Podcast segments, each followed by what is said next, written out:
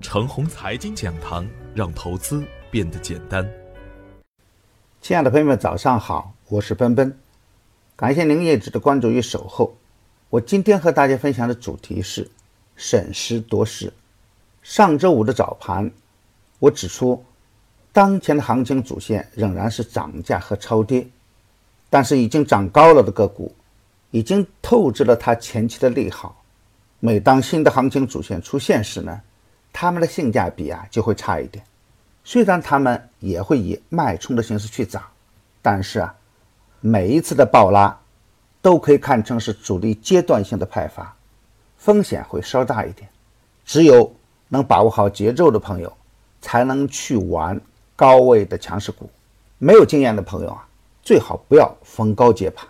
我一贯的观点。就是大盘会以局部的热点的轮换表演形式，轮番把各板块渐渐推向高点，同时啊，再把高位的资金向低位的热点板块轮换，很难出现普涨的行情，普跌的行情也是很难出现。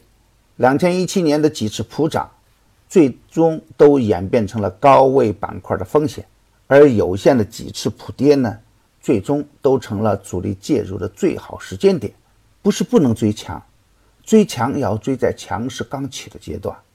除了几个特定的热点板块，盲目追涨，大概率会亏钱。所以啊，无论是对待大盘还是对待个股，不要盲目的乐观，也无需过分悲观。以热点板块为主线的局部行情，还会向纵深发展，比如新区概念，调整完了。又可以重新介入军工、混改、软件、创业板等等，都是一样的逻辑。地缘政治危机使得军工板块连涨几天，涨多了又会诱发获利盘的涌出，涨几天调一调是一种必然。有色、钢铁、稀土、煤炭在前一阶段的表现很像疯狂时期的新区概念，疯涨狂拉当然会透支他们应有的利好。当前的震荡。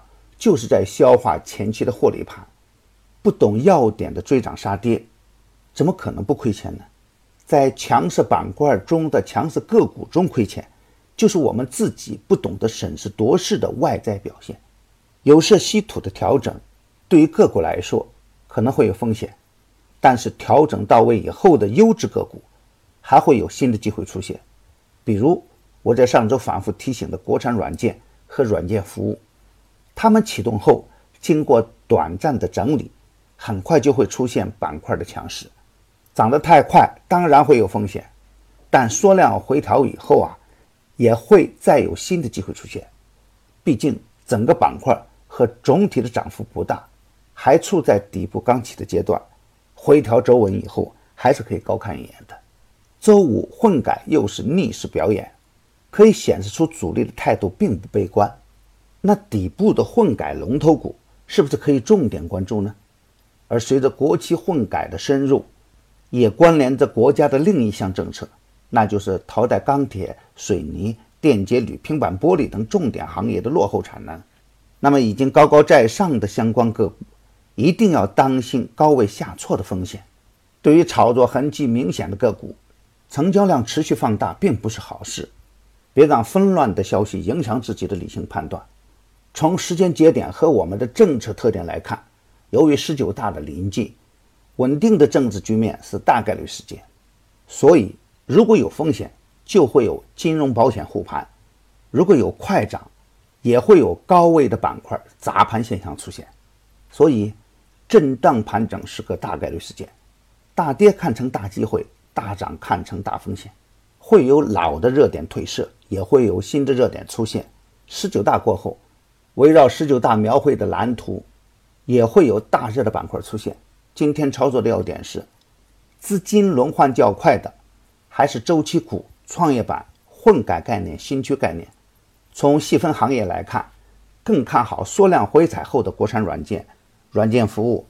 从板块特点来看，主板中的个股盘子较大，通常转身较慢，趋势从形成到结束的时间。会长久一点，而中小创中间的个股，行情来得快，去得也快，仓位的管理和节奏的把握要更细心一点了。总之，不要总想着去追高，底部强势启动的个股，可以在缩量回踩的过程中接盘。